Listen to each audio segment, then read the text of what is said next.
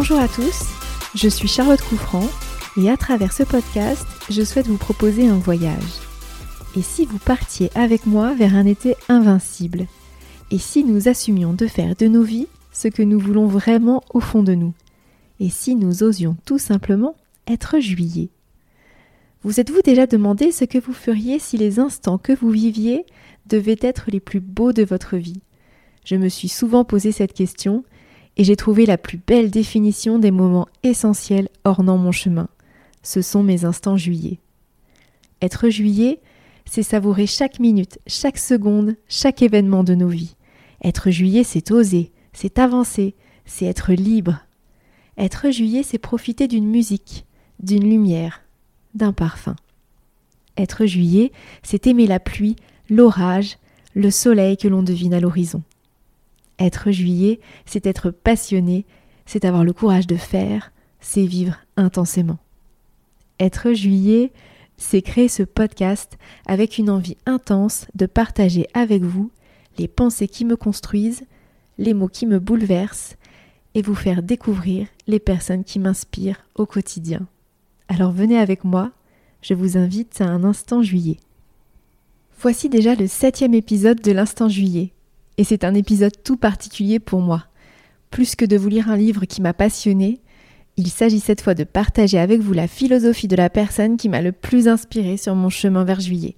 Il y a des instants dans ma vie que je ressens comme fondateur. La découverte des textes de Marie Robert fut un de ceux-là. Marie Robert enseigne la philosophie et le français. Elle a déjà écrit deux livres que je conseille tant ils offrent un regard nouveau sur la philosophie. Mais surtout, et c'est comme ça que je l'ai découverte, Marie anime un compte Instagram et un podcast qui s'appelle Philosophie is sexy et dont je suis une grande admiratrice. Pendant le confinement, je commençais chacune de mes journées en lisant le texte publié sur son compte et depuis c'est devenu ma routine. Et chaque dimanche, je cours avec son podcast sur les oreilles.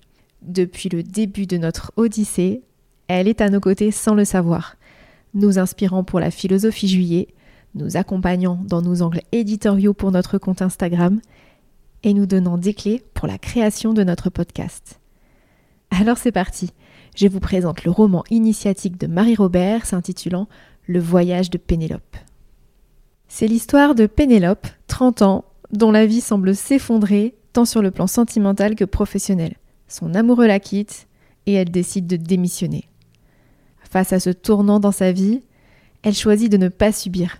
Et contrairement à l'autre Pénélope, vous savez, celle qui, dans l'Odyssée d'Homère, a attendu Ulysse toute sa vie, elle part, à l'aventure.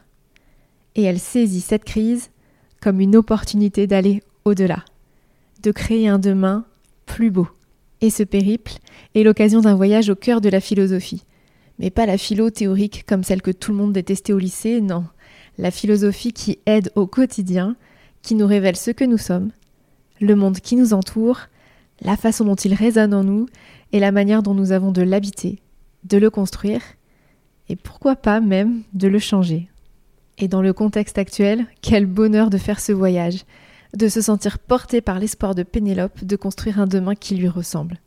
Alors vous l'aurez compris, au travers de ses doutes, de ses raisonnements et de ses choix, c'est les miens que j'ai senti vibrer.